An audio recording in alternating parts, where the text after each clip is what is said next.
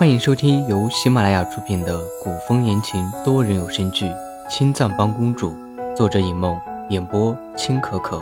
我是高梅糖不甜，饰演吕彻。回到御书房，吕彻气急，抓起桌上的茶碗，砰的摔在地上，青瓷被砸得粉碎，碎瓷溅得满地都是，温热的茶水冒着热气。在地上蜿蜒，太监总管站在吕彻身后，大气都不敢出，悄悄地退出了房间。柔妃送羹汤过来的时候，见太监总管就站在御书房门外，柔妃缓步上前，太监总管有些为难：“柔妃娘娘，皇上现在心情不好，让他进来。”屋里，吕彻开了口，柔妃心头大喜，却不动声色地朝太监总管颔首，撩起帘子进了御书房。只见御书房里遍地狼藉，柔妃肯定了心中的猜想，眼底透出一丝喜色，面上却做出心疼的样子，软着腰身上前，轻柔地抚上吕彻的肩膀。皇上。臣妾煮了银耳汤，皇上您喝点汤消消气。柔妃拉着吕彻坐下，银耳汤入口的顺滑，吕彻这才吐出心中的一口闷气。皇上，是公主做事太不小心了。嗯，吕彻此时也觉得魏一白做事有些不够谨慎。原来昨天晚上，吕彻和柔妃提到朝中大臣对魏一白私建帮派的事情，扰得他甚是心烦。柔妃便提议，不如先将魏一白和唐繁华两人关进大牢，以堵住悠悠众口。吕彻觉得这个办法不错。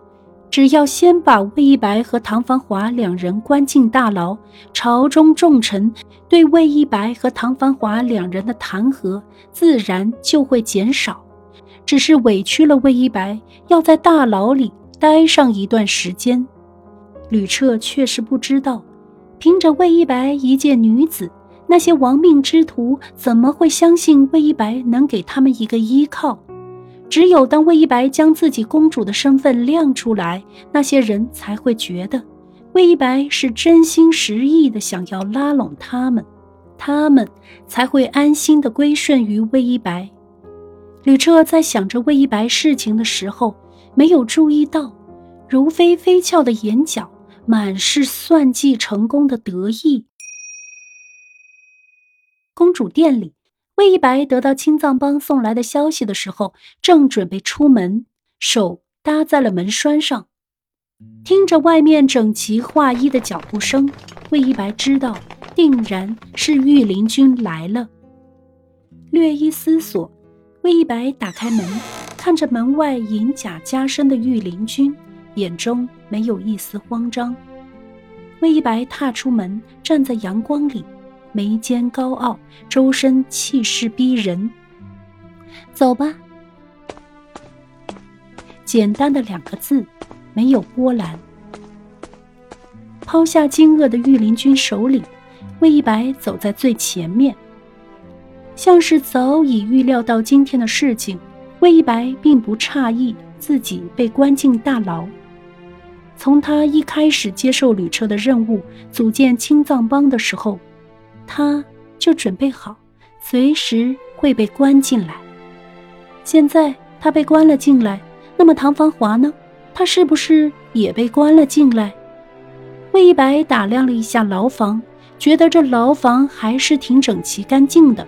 在床上坐下，魏一白盘腿打坐。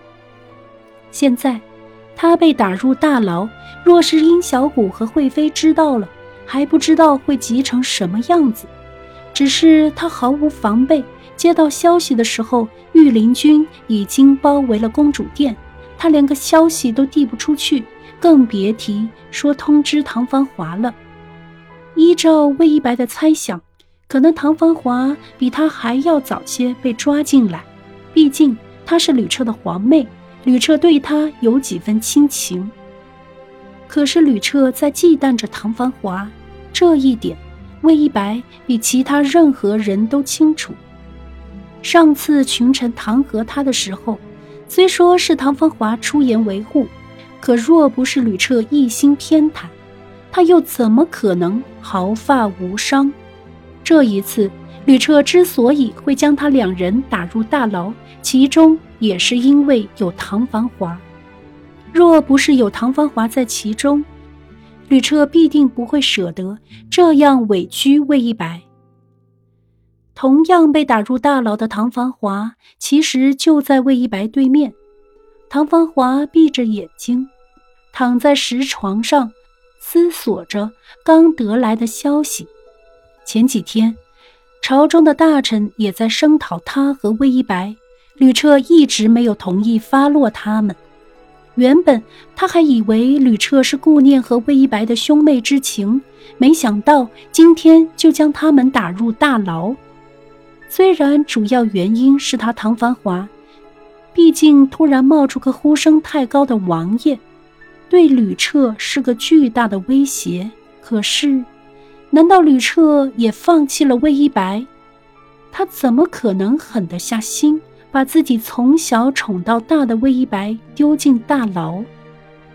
难道有人在吕彻面前挑唆？唐繁华狠烈一笑，凤眸里。乍现杀意，能在吕彻面前挑唆的，除了柔妃，还能有谁？同样想明白自己是柔妃陷害的魏一白，也睁开了眼睛，紧握拳头。柔妃，你居然敢一而再、再而三的来犯本宫，本宫定要你不得好死！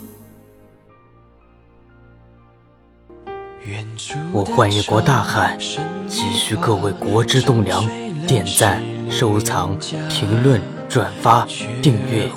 吕彻，再次多谢诸位。